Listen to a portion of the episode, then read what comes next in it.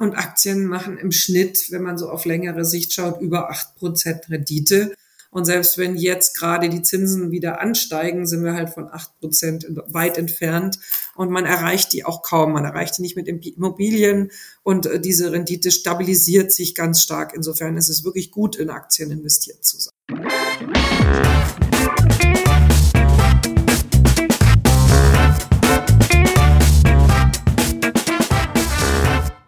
Begrüße euch super herzlich zum Her Money Talk, dem Geld- und Karriere-Podcast für Frauen. Die Deutschen sind aller Anstrengungen zum Trotz immer noch Aktienmuffel. Auch wenn sich in den letzten Jahren da einiges bewegt hat, äh, investieren viele jetzt doch vermehrt auch in Fonds oder in ETFs. Neu ist, dass viele Frauen das auch inzwischen tun, aber es gibt noch ganz viel Luft nach oben. Deshalb wollen wir heute mal über die Aktienkultur hierzulande sprechen, was sich verändert hat und was sich noch ändern muss, vor allen Dingen für uns Damen. Das möchte ich besprechen mit einer Frau, die die Aktienkultur in Deutschland seit, seit vielen Jahren wesentlich mitprägt. Dr. Christine Bortenlänger. Sie ist geschäftsführende Vorständin des Deutschen Aktieninstituts. Davor war sie zwölf Jahre lang Geschäftsführerin der Börse München und Vorständin der Bayerischen Börse AG. Sie hat auch viele wichtige Auszeichnungen für ihre Arbeit erhalten, wie zum Beispiel Managerin des Jahres oder den Bayerischen Verdienstorden. Zudem hat sie einige wichtige Aufsichtsratsmandate, darüber wollen wir auch mal sprechen, Christine.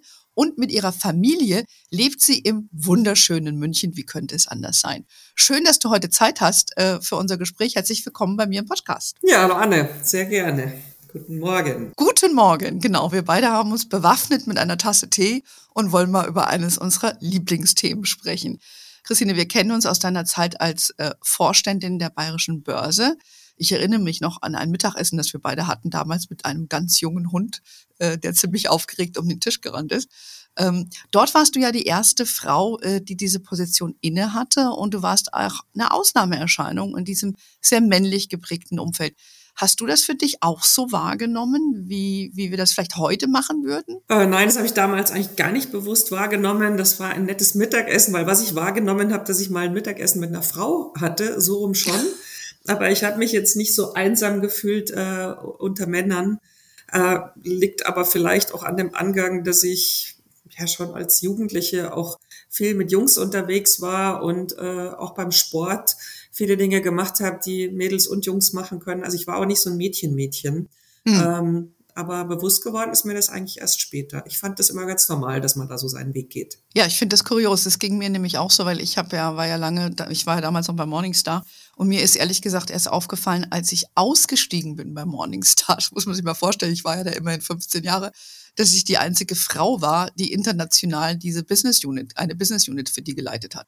Das ist nicht kurios. Also ich sage mal, wir sind ja damals ja auch nicht aufgestanden, haben uns morgens in den Spiegel angeguckt und haben gesagt, Hilfe, ich bin eine Frau. Ja, das ist irgendwie aber dein Ding gemacht, oder? Mir ist es vielleicht dann aufgefallen, als alle möglichen Pressemeldungen äh, die Runde gemacht haben, dass jetzt die erste Frau in Deutschland eine Börse leitet und dass die auch noch jung ist. Und ich habe mir immer gedacht, naja, also ich habe studiert, ich mochte Kapitalmarkt immer, ich habe über ein Börsenthema promoviert. Ich kann das doch, so was Besonderes ist das doch gar nicht. Aber gut. Es ist auch gut, dass heute mehr Awareness ist äh, bei dem Thema.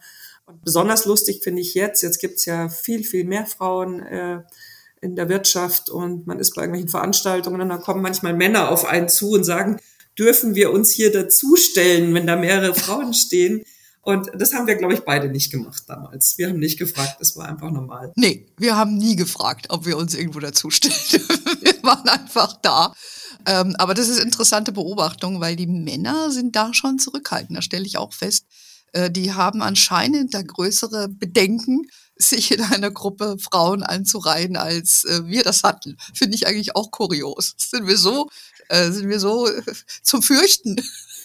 ich glaube, wenn das mal vorbei ist, dann haben wir Gleichberechtigung. Absolut. Ich glaube, so die letzte Hürde nehmen wir noch. Aber lass uns ein bisschen über unsere, unser Thema, die Börse, sprechen. Ähm, vielleicht nochmal zum Einstieg ganz generell so die Funktionsweise und auch so eine Relevanz einer, einer Börse. Äh, das würde ich gerne mal von dir nochmal hören und, und was da so auch gehandelt wird, weil vielleicht sind es ja auch äh, oft, glaubst du, auch mehr als nur Aktien, die dort gehandelt werden. Ja, also die Börse ist eine Plattform, wo im Prinzip jeder äh, die jeder nutzen kann, der ein Depot hat. Wenn wir jetzt mal von der klassischen Börse sprechen. Es gibt ja auch Getreidebörsen, über die wollen wir jetzt mal nicht reden, auch wenn die genauso funktionieren. Ähm, und an der Börse werden Produkte gehandelt, die sind standardisiert. Das ist bei der Aktie ganz schön zu beschreiben. Es ist egal, ob ich die Allianz-Aktie Nummer eins oder Nummer 700 handle, die verbrieft immer das gleiche Recht. Und deshalb muss ich an die Börse nicht selbst hingehen und gucken, ob ich jetzt die richtige Allianz kaufe, sondern hm. oder natürlich viele andere Namen. Ich möchte jetzt hier nicht Werbung für ein einzelnes Unternehmen machen. Und äh, an der Börse gibt es eben standardisierte Regeln. Man weiß genau, äh, wie das geht. Und es gibt Produkte, die man nicht anschauen muss. Und insofern können die dort sehr schnell von allen eben, die ein Depot ähm, haben, gehandelt werden. Und der Vorteil ist, wenn ich ein Produkt, nenne ich es jetzt einfach mal, das an der Börse gehandelt wird, kaufe, dann kann ich mich auch darauf verlassen, dass ich es an der Börse wieder verkaufen kann. Das heißt, ich muss nicht losziehen und muss äh, eine im Internet oder in der Zeitung eine Anzeige schalten, dass ich jetzt meine Aktie wieder verkaufen möchte und muss da einen Käufer suchen, sondern ich kann mich darauf verlassen, dass es in diesem System Börse dann auch wieder verkauft werden kann. Und das ist der große Vorteil. Man spricht dann von liquiden Märkten. Und das ist zum Beispiel anders, wenn ich ähm, mir eine, eine Immobilie kaufe. Die kann ich nicht so schnell wieder loswerden. Und das ist der Charme am, am Investment über die Börse. Alle Aktien und eben nicht nur Aktien, es werden dort auch ETFs gehandelt. Es werden andere Derivate gehandelt, es werden festverzinsliche Wertpapiere gehandelt. Und ich habe es schon mal angedeutet, es gibt auch Getreide- oder Strombörsen, die sind aber in der Regel nichts für private Anleger. Mhm. Genau, also der Charme ist eben diese, diese Transparenz ähm, und dass es eben laufend handelbar ist. Man muss natürlich dazu sagen, zu dem dann gültigen Kurs, ne? weil die Aktie kann Völlig steigen richtig. und fallen. Also das ist ja das, das Risiko, das man hat, aber ich stimme dir zu, das ist, was ich auch finde, der Charme an den Börsen ist äh, es ist ein recht fairer, finde ich, Preisbildungsprozess und du kannst es immer verkaufen. Und es gibt ja auch viele, du hast jetzt ein paar Beispiele genannt, aber es gibt ja auch viele abgewandelte Sachen, die inzwischen wirklich en vogue waren. Ich sage jetzt mal tokenisierte Immobilieninvestment. Ja, hatte ich auch schon eine Kollegin hier, eine, eine, eine Vorstellerin hier bei mir im Podcast, die darüber gesprochen hat. Und da ist es dann schwierig. Ja, dann äh, zu diesen Zeiten hörst du ja, liest du auch immer wieder, ähm, wenn jemand raus will aus irgendwelchen Sachen, wie dann das dann komplizierter sind, wenn die wären, die Märkte nicht mehr so laufen, wie sie mal gelaufen sind. Und ich glaube, dann, dann hast du bei einer Börse, wie, wie eine, wo Aktien gehandelt werden, doch da einen leichteren Stand. Ja, du hast auch einen ganz wichtigen Aspekt, den Preisbildungsaspekt der, an der Börse, dadurch, dass eben Kauf- und Verkaufswünsche an der Börse gesammelt werden, konzentriert werden, bildet sich so auch der Preis. Das heißt, wenn äh, ganz viele eine bestimmte Aktie kaufen wollen, steigt der Kurs. Und wenn ganz viele eine Aktie, also mehr Verkäufer da sind, dann fällt der Kurs. Aber wie du auch sagst, der Vorteil ist, du kannst dann immer noch kaufen oder verkaufen. Ja. Das heißt, man muss auch nicht bei dem Trend immer am Anfang dabei sein. Wenn man feststellt, eine Aktie steigt langsam, kann man sich immer noch informieren. Man kauft sie dann vielleicht etwas teurer, aber man kann sie kaufen. Und umgekehrt, in einem fallenden Markt kann man immerhin noch Geld aus dem Markt bekommen, auch wenn es etwas weniger ist, aber es ist manchmal besser, man nimmt diesen Verlust in Kauf, als dass man gar nicht mehr verkaufen kann. Und da gibt's äh, ja. alle möglichen Produkte, die auch von nicht ganz seriösen äh, Menschen vertrieben werden, die eben nicht in solchen liquiden Märkten sind. Und dann steht man da und kann eben, was weiß ich, seinen GmbH-Anteil oder seinen geschlossenen Fonds nicht mehr verkaufen. Ganz genau. Und das ist, warum ich auch finde, Börse ist eine gute Idee mit Aktien oder ETFs, um das Risiko so ein bisschen zu minimieren. Ähm, eine der, der wichtigen Sachen, die du ja auch in deiner Karriere gemacht hast, also ich, ich empfinde das so, ist, äh, dass du ja auch die Transformation gemanagt hast, ähm, damals äh, bei der Bayerischen Börse, weg von den Händlern ähm, hin zu dem elektronischen Handel. Ich erinnere mich, als ich dort war, hattest du mich auch rumgeführt. Dann hat es immer gezeigt, früher gab es da noch physische, meistens Männer, die sich irgendwie laut was zugerufen haben. Was hat denn diese Veränderung äh, aus deiner Sicht äh, für die Aktienmärkte, für Auswirkungen auf die Aktienmärkte gehabt, wenn es welche hat? Ja, es hat äh, definitiv Auswirkungen gehabt und ich kann sagen, ich habe äh, die Börse wirklich noch kennengelernt als den Marktplatz, wo die laut rufenden Händler stehen und war schon beeindruckt, wie dieser Markt funktioniert in diesem Durcheinander, aber der hat sehr gut funktioniert. Ähm, Trotzdem hat der Einzug von Elektronik, heute würde man es nennen, die Digitalisierung der Börse, ganz viele Vorteile gebracht. Äh, zum einen, also ich kenne auch noch die Zeiten, wenn man in München gelebt hat, hat man an der Münchner Börse gehandelt, wenn man in Düsseldorf gelebt hat, an der Düsseldorfer. Äh, heute hat man als Anleger äh, relativ gut und fast ohne Hürden die Möglichkeit, äh, also auf jeden Fall mal die europäischen Börsen zu nutzen. Man sollte sich informieren, zu welchen Kosten, wenn man dann äh, nach Australien oder, oder New York oder wo auch immer hingehen will. Aber auch das ist möglich, weil einfach eine elektronische Leitung die Order an diese Börse bringt. Äh, zwar steht da immer noch unsichtbar die Bank dazwischen, die dann auch garantiert, dass man dieses Papier wirklich hat oder dass man Geld hat, um eine Aktie zu kaufen. Ähm, aber das geht alles über Leitungen. Das wird nicht mehr zugerufen. Das andere ist, äh, dadurch, dass Menschen da nicht mehr vor Ort stehen äh, müssen, die ja auch nur eine bestimmte Arbeitszeiten und Konzentrationsphasen durchhalten, wobei auch immer noch Menschen eingebunden sind, ähm, es hat sich die Handelszeit dadurch ausgeweitet. Das heißt, äh, früher war das so rund um die Mittagszeit, fing irgendwie um, sagen wir mal, 10 Uhr an und um 2 Uhr war wieder Schluss.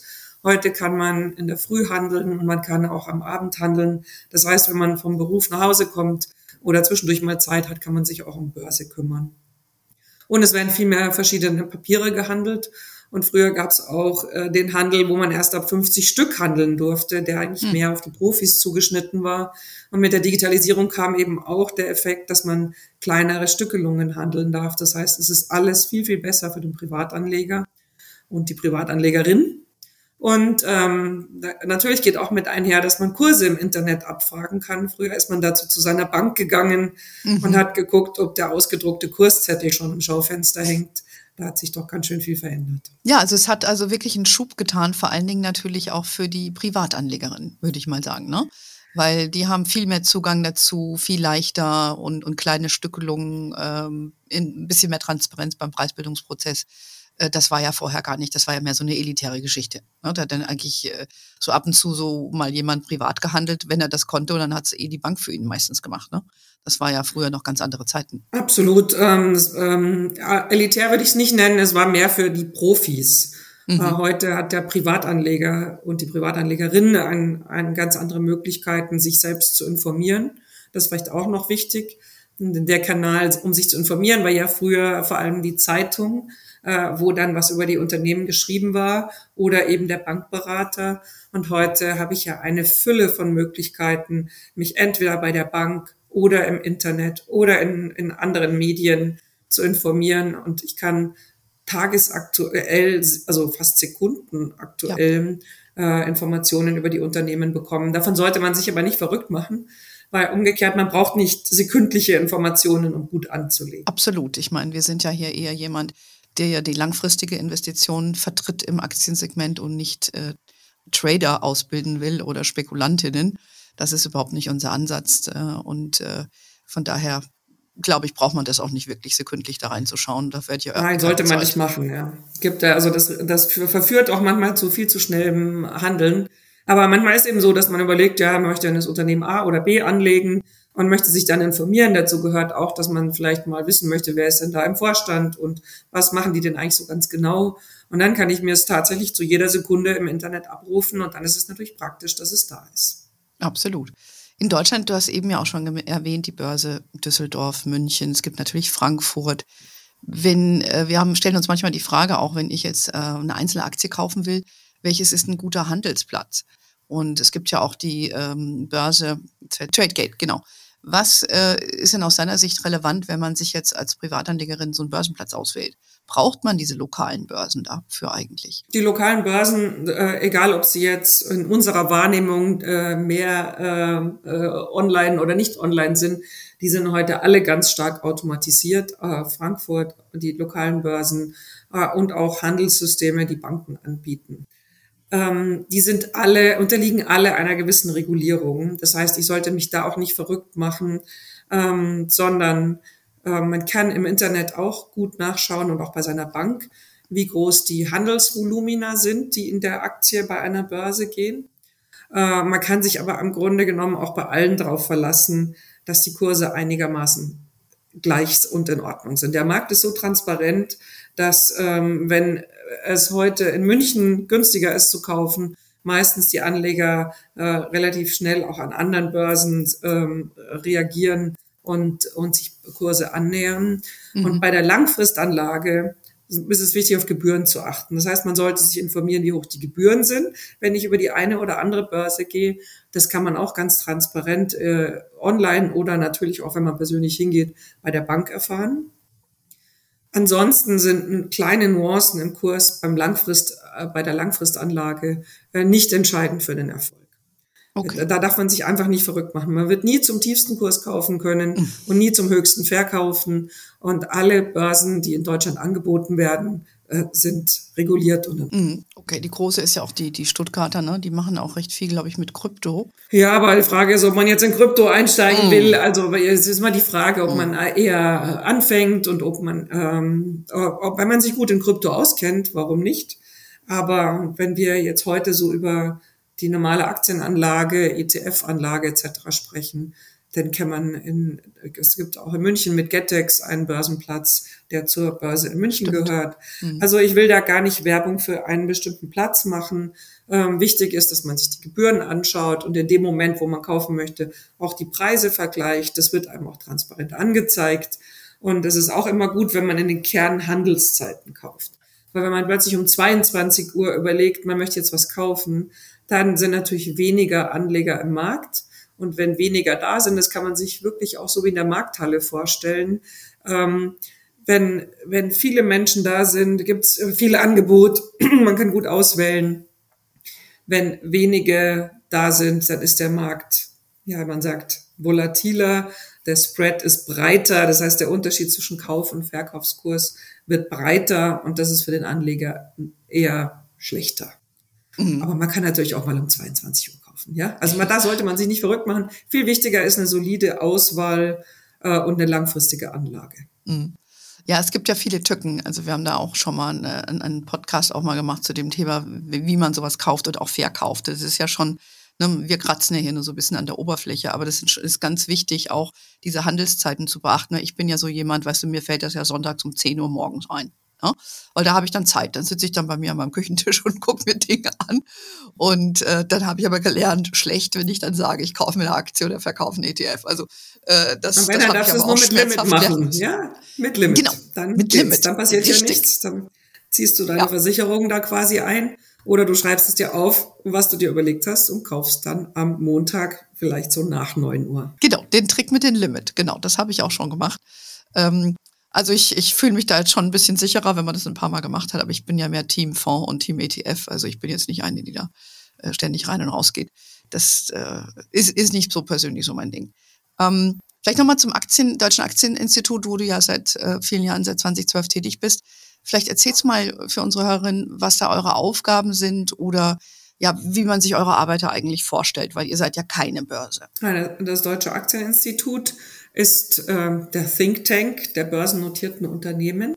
Hm. Ähm, das Ziel des Deutschen Aktieninstituts ist, dass es in Deutschland und Europa einen starken Kapitalmarkt gibt. Der Hintergrund ist für beide Seiten, Unternehmen und Anleger, Anlegerinnen, dass es zum einen die Möglichkeit gibt, für Unternehmen sich gut zu finanzieren, über die Aktie, über die die Unternehmen Eigenkapital bekommen oder über festverzinsliche Wertpapiere, wo man quasi Fremdkapital wie ein Kredit aufnimmt.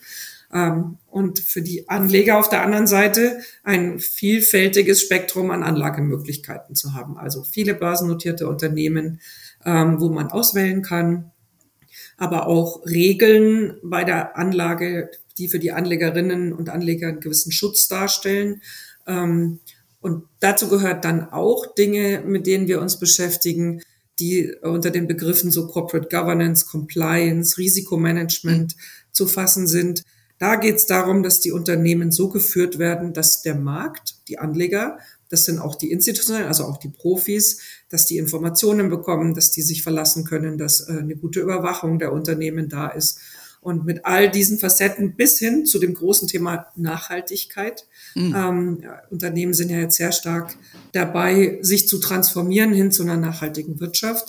Darüber müssen sie auch berichten. Und diese Berichte dienen am Ende dem Anleger zu entscheiden, ja, will ich in dieses oder jenes Unternehmen. Ja, dann habt ihr schon ziemlich umfangreiche Aufgaben. Ich stelle mir so das vor, das wird finanziert von Aktiengesellschaften, die bei euch Mitglieder werden oder, oder wie, wie muss ich mir das vorstellen? Genau, wir, das Institut wird äh, finanziert durch Mitgliedsbeiträge, aber auch durch Studien, die wir machen, durch Konferenzen, die wir machen. Mhm. Ähm, wir haben ungefähr 200 Mitglieder. Das sind also mhm. mehr als die DAX-Unternehmen.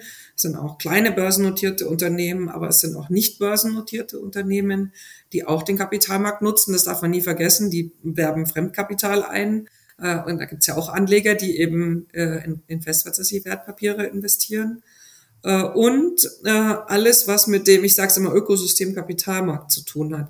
Die Börsen sind Mitglieder, mhm. ähm, große Investoren sind Mitglieder, Wirtschaftsprüfer sind Mitglieder, Anwaltskanzleien, die sich mit okay. Kapitalmarktrecht beschäftigen. Also wir haben alle dabei, Ratingagenturen, so dass wir uns wirklich mit den großen Trends am Kapitalmarkt beschäftigen können. Mhm. Und was tun wir da? Wir sprechen natürlich auch mit der Politik ähm, über richtige Gesetze, über äh, wie läuft es im Ausland? Gut, was können wir in Deutschland lernen? Äh, und sind da eben nicht so sozusagen einspurig unterwegs, indem wir sagen, ja, für börsennotierte Unternehmen wäre es gut, wenn A, B und C passieren würde, sondern wir haben dann tatsächlich nicht nur die Unternehmen, sondern auch die Anleger und alle anderen mit an Bord, so dass wir ja fast wissenschaftlich arbeiten, also auf jeden Fall nicht einseitig. Mhm. Ja, interessant. Also ihr setzt euch für die Aktie ein und dass diese Kultur natürlich auch verbreitet wird. Wichtig finde ich äh, die Arbeit mit den Gesetzgebern, weil man hat ja oft in Deutschland so ein bisschen den Eindruck, gerade wenn ich mir manche Politiker angucken, äh, auch aus der Vorgängerregierung, äh, die dann das Wirtschaftsressort verantwortet haben und dann sagen, sie haben eine kleine Immobilie und ein Sparbuch. Da denke ich mir, das sind äh, Minister, äh, die für die Aktienkultur was machen sollten oder über die Aktienrente sprechen sollen. Da habe ich mich ein bisschen an den Kopf gefasst, als ich das gehört habe. Ja, da ist Deutschland leider insgesamt, ähm, also unsere äh, Politiker sind natürlich der Spiegel der Gesellschaft. Ja, ich meine, wir wählen letztlich ja äh, Vertreter in die Politik.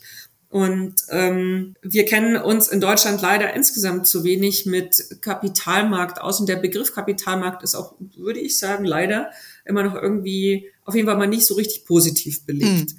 Dabei ist es ja total wichtig, dass Unternehmen sich finanzieren können, ihre Ideen umsetzen können, am Ende entstehen da Arbeitsplätze. Und natürlich auch, äh, auch Gewinn ist ja so negativ belegt, aber sagen wir Unternehmen, die Gewinne machen, zahlen Steuern, zahlen Gehälter.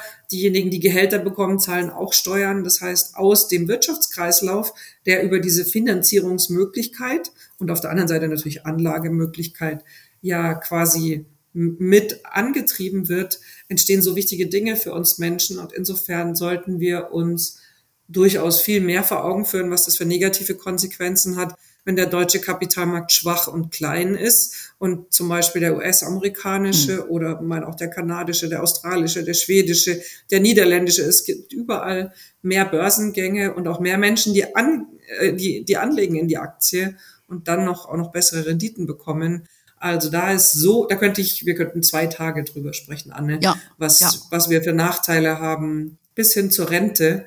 Insofern begrüße ich sehr, dass jetzt äh, aus dem Koalitionsvertrag ein, ein Thema endlich aufgegriffen wird, dass die Altersvorsorge in Deutschland durch Aktien gestärkt werden soll.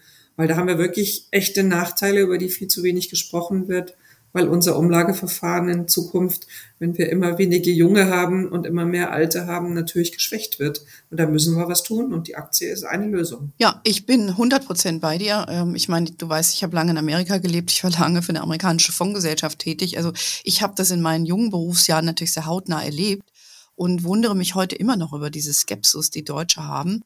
Ähm, vor allen Dingen natürlich auch Frauen, äh, sich an dem Markt zu, zu engagieren und sehen das so ein bisschen als was Verwerfliches merkt man auch so ein bisschen an der aktuellen Energiedebatte, dass man da Übergewinne besteuern will. Entschuldige bitte, wie, wie definiere ich Übergewinn? Ja, also das ist vielleicht so diese deutsche Neidkultur. Ich habe es auch nicht so ganz verstanden, äh, warum wir hier hinten an sind. Und wenn du auch in die Startup-Szene guckst, ja, das hätte ja auch nicht entgangen sein, diese ESOP, diese, diese Employer Stock Option Plans, ähm, die man braucht, auch um Angestellte zu incentivieren, wie sperrig äh, die Gesetzgebung da ist, um, um jemanden da teilzuhaben. Also ich habe das selbst erlebt bei meinem alten Arbeitgeber Morningstar hatten ja auch so einen Plan. Und du wirst eigentlich abgestraft, ja, weil mhm. du musst Steuerleistungen bringen, bevor du überhaupt einen Profit als Angestellte ein, äh, einnehmen kannst.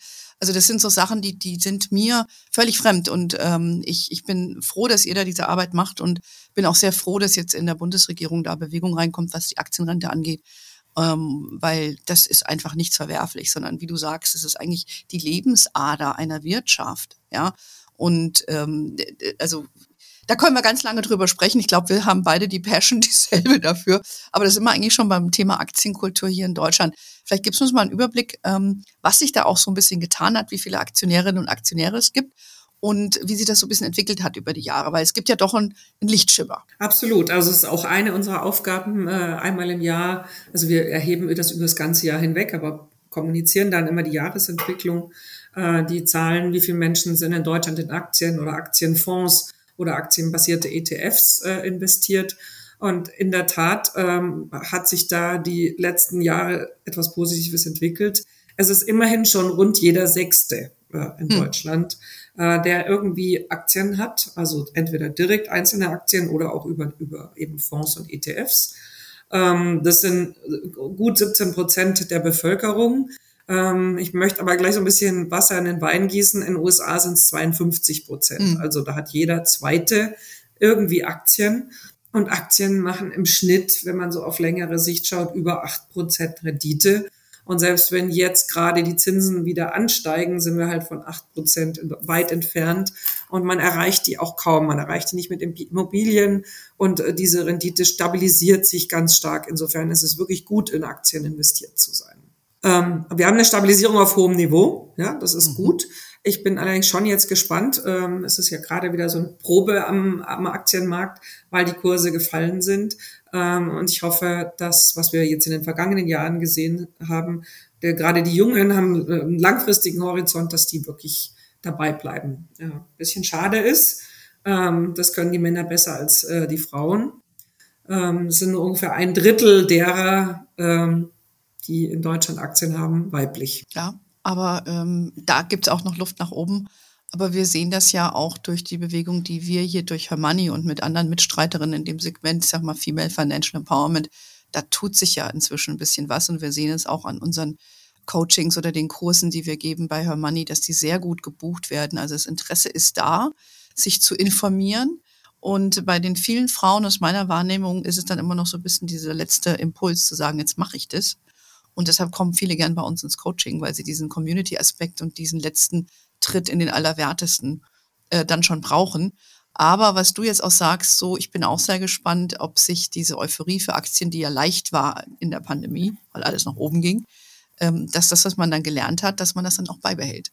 Also wir tragen von Hermanni auf jeden Fall mit der Community, die wir haben, dazu bei, äh, weil das ist, habe ich in der Vergangenheit auch immer erlebt. Du bist genauso lange wie ich, 30 Jahre dabei äh, sobald sie es rappelte an den Börsen, dann, dann waren alle wieder verunsichert. Genau, und das ist der größte Fehler, den man machen kann, ist quasi äh, immer den Markt nur zu beobachten und wenn äh, alles teuer ist, also wenn die Kurse hoch sind, äh, kann man ja vielleicht wirklich mal mit einer normalen, mit einem normalen Shopping-Wording äh, versehen. Also ich kaufe mir quasi meine Winterstiefel, wenn alle Winterstiefel wollen und bin spät dran und kaufe sie dann vergleichsweise teuer. Äh, wenn jetzt die Kurse für die Winterstiefel fallen, weil es früher wird, ähm, eigentlich äh, wäre es vielleicht manchmal spannend, genau da zum Einkaufen zu gehen. Und das kann man auf die Börse übertragen. Ja, ich muss natürlich eine Grundvorstellung haben, ob ich je wieder Winterstiefel brauche. Und wenn ich mir jetzt anschaue, Healthcare, ja, also der ganze Gesundheitssektor, ich glaube, das wird auch in Zukunft eine große Bedeutung für die Gesellschaft haben. Und wenn man sich andere, also jetzt die ganze große Energiewende anschaut und überlegt, wer, welche Unternehmen werden denn da äh, auch künftig gebraucht werden, dann kann man so gefallene Kurse auch einfach nutzen und wunderbar weiter investieren. Mhm. Mir geht's nicht darum, dass man dann sagt, boah, jetzt nehme ich 10.000 Euro und die packe ich nur da rein. Wichtiger wäre, immer bei den 1000 oder 2000 zu bleiben, die man regelmäßig investieren kann, weil man mal einen Bonus bekommen hat oder weil man irgendein großes Geschenk von den Eltern oder wie auch immer und immer weiter dabei bleiben. Dann sind die Winterstiefel, weil man die gerade so super schön findet im Dezember, halt mal teurer, aber ich kaufe auch mal welche im Mai und am Ende ist mein Durchschnittskurs in Winterstiefeln äh, viel besser, als wenn ich alle nur im Dezember kaufen würde. Das ist ein sehr guter Hinweis, Christine. Und vor allen Dingen, äh, ich muss gestehen, ich habe mir meine Winterstiefel gerade gekauft. Ich habe sehr viel Geld dafür bezahlt. Also die muss ich lange auftragen. Also das wäre vielleicht so das Ding für mich. Ähm, aber ihr habt es, Ladies, hier zuerst gehört von einer, die es wissen muss. Äh, bitte dabei bleiben. Strategie überdenken, passt das alles noch und äh, dann vielleicht und weiter investieren. Das ist also so die Wahrheit. Ihr habt ja vom Aktien, vom Deutschen Aktieninstitut ja auch dieses schöne Renditedreieck, das ihr immer rausgibt. Wir verwenden das auch in unserem Coaching und äh, bei uns auf der Website haben wir es, glaube ich, auch verlinkt. Wir würden es nochmal in den Show Notes packen. Ähm, vielleicht kannst du noch mal ganz kurz erklären für diejenigen, die es nicht kennen, ähm, was dieses Renditereieck ähm, von euch aussagt, weil das belegt ja eigentlich auch, was du gerade gesagt hast, diese Zahlen. Ne? Genau. Also das Renditedreieck ist eine wunderbare Erfindung von irgendwelchen Vorgängern von mir ähm, oder Mitarbeitern. Ich würde sagen, es waren die Mitarbeiter. Meistens sind es die Mitarbeiter, nicht die Chefs. Ähm, da kann man sich anschauen, immer, wir veröffentlichen es jedes Jahr und es geht immer 50 Jahre zurück. Und äh, das ist so äh, ein Dreieck eben mit einer Treppe. Und ähm, man kann genau ablesen, wenn man 1986 eingestiegen wäre und zum Beispiel ähm, 2020 ausgestiegen wäre, welche man, Rendite man dann jährlich bekommen hätte. Da stehen also in jedem Kästchen Zahlen und ich kann es eben spielen auf äh, Zeiträume in den letzten 50 Jahren, wenn ich irgendwann nur ein Jahr investiert war, nämlich zum Beispiel von 93 bis 94 oder auch zuletzt von 19 bis 20. Und was man da sieht, ist, dass in diesen kurzen Fristen, also wenn man immer, ähm, und die kurzen Fristen befinden sich in dem Dreieck oben, dann findet man da noch so rote Fleckchen. Und in den kurzen Fristen gibt es schon mal Schwankungen nach äh, ganz, und das sind übrigens auch ganz dunkelgrüne Felder da oben dabei, mit einer sehr hohen Rendite oder mit einem, mit einem, mit einem Minus. Und je weiter man äh, nach rechts unten in die Ecke kommt, ist es so ab 13 Jahren Haltedauer über alle Zeiträume positiv. Äh, deshalb äh, propagieren wir ja auch so sehr, äh, Aktien in der Altersvorsorge oder zum Vermögensaufbau einzusetzen, weil da kann man im Prinzip, wir haben das für den DAX und wir haben es für den Eurostox. Ja. Ähm, da kann man eigentlich gar nichts falsch machen. Ja, einfach genau. dabei bleiben, regelmäßig investieren. Und dann haben sich sogar so heftige Schwankungen wie um 2000, als die Internetblase damals geplatzt ist oder Internet Economy Blase, oder auch die Finanzkrise. Das hat sich alles ähm, wunderbar ausgeglichen und man hat eben äh, im Schnitt diese Rendite, die sich dann so auf acht, gut acht Prozent äh, ergibt. Genau, wir verlinken das auch nochmal. Das ist ein, Entschuldigung, das ist ein wichtiger Hinweis. Äh, ich mag diesen Chart sehr. Wir benutzen den sehr häufig, weil es eben sehr schön, wie du sagst, diese Langfristigkeit demonstriert, was man an Rendite haben kann und das Ganze nochmal so ein bisschen belegt. Also wir verlinken es nochmal für alle, guckt da nochmal selber rein äh, wenn ihr noch Zweifel habt. Ich würde gerne ähm, ähm, nochmal abschließend ähm, auf deine Aufsichtsratsfunktion zurückkommen. Du bist ja bei Covestro äh, und bei Siemens Energy. Vielleicht kannst du uns ganz kurz mal so einen Einblick geben, was man da so macht als Aufsichtsrätin und ähm, auch die Signifikanz, weil ich glaube, manchen ist es nicht so ganz klar, was diese Rolle eigentlich äh, bedeutet und vielleicht wie man sie auch bekommt. Mhm. Also gerne. Das ist eine sehr spannende, sehr herausfordernde und wichtige Aufgabe. Also man, warum braucht es überhaupt einen Aufsichtsrat? Ähm, das ist, äh, gibt in der Wissenschaft äh, die Principal Agent Theorie. Äh, der Principal wäre in dem Fall der Aktionär, der das Geld gibt, und der Agent ist der, der Vorstand in einem Unternehmen. So, jetzt ist es für den einzelnen Aktionär oder die Aktionärin ja nicht so einfach, ein Unternehmen zu kontrollieren, zu überwachen. Äh, selbst wenn man heute viel im Internet nachlesen kann, äh, gibt es keine Möglichkeit, den Vorstand irgendwie permanent anzurufen und zu sagen, was macht ihr denn da eigentlich?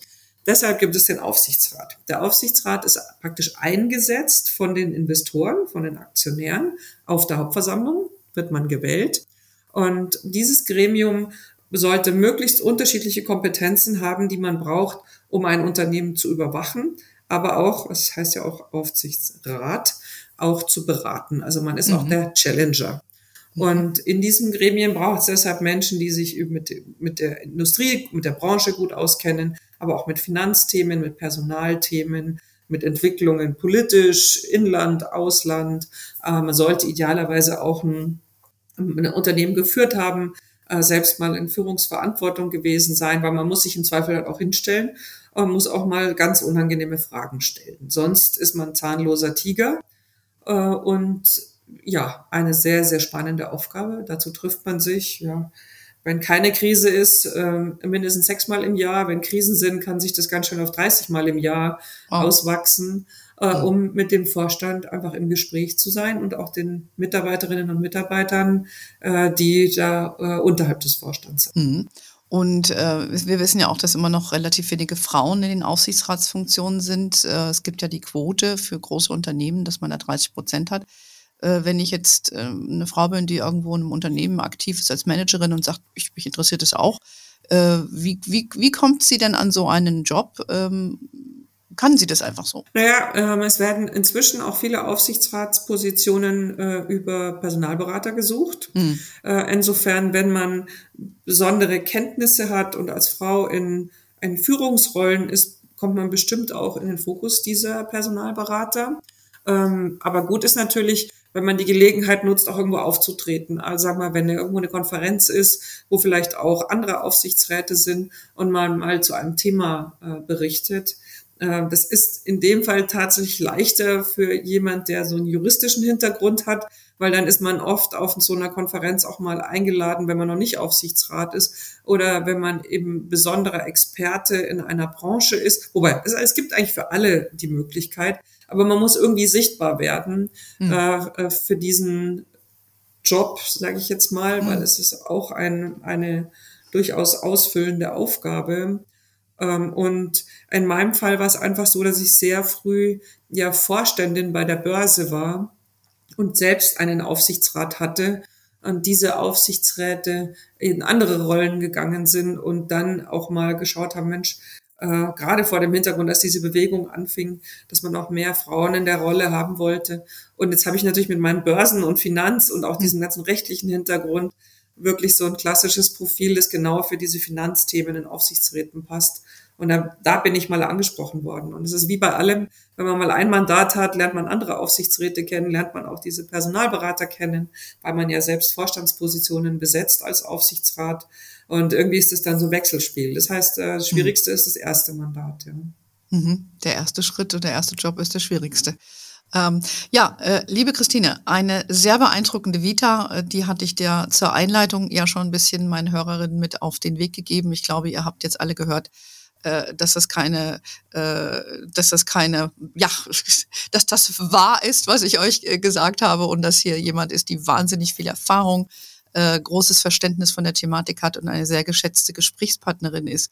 Nicht nur hier bei mir, sondern vor allen Dingen in der deutschen Wirtschaft äh, für ihr Wissen sehr geschätzt wird. Und äh, ich danke dir heute, dass du dir Zeit genommen hast. Es war relativ schwierig, auch einen Termin zu finden mit uns beiden, weil du auch äh, sehr, sehr beschäftigt bist. Und ich glaube, jeder hat jetzt verstanden, warum das so ist. Wir danken dir für deine tolle Arbeit und äh, drücken die Daumen, dass das mit der Aktienkultur hier weiter vorangeht in Deutschland, weil ich bin, wie du der Meinung, wir brauchen das ganz, ganz dringend. Und ähm, von daher hoffen wir mal, dass die neue Regierung äh, sich dem Thema ein bisschen offener zeigt und da jetzt auch ein bisschen Bewegung reinkommt. Ganz lieben Dank, Christine. Schöne Grüße an dich und äh, wir hören uns sicherlich bald mal wieder. Wer ein bisschen mehr wissen will, wie das mit dem Investieren geht, äh, geht, der weiß, es gibt natürlich unsere tolle Webseite, unseren Newsletter. Es gibt unsere Coachings. Wir sind auf Facebook, LinkedIn, Instagram. We are wherever you are. In diesem Sinne, have a wonderful day. Until next time und ciao und tschüss. Tschüss, liebe Anne. Tschüss.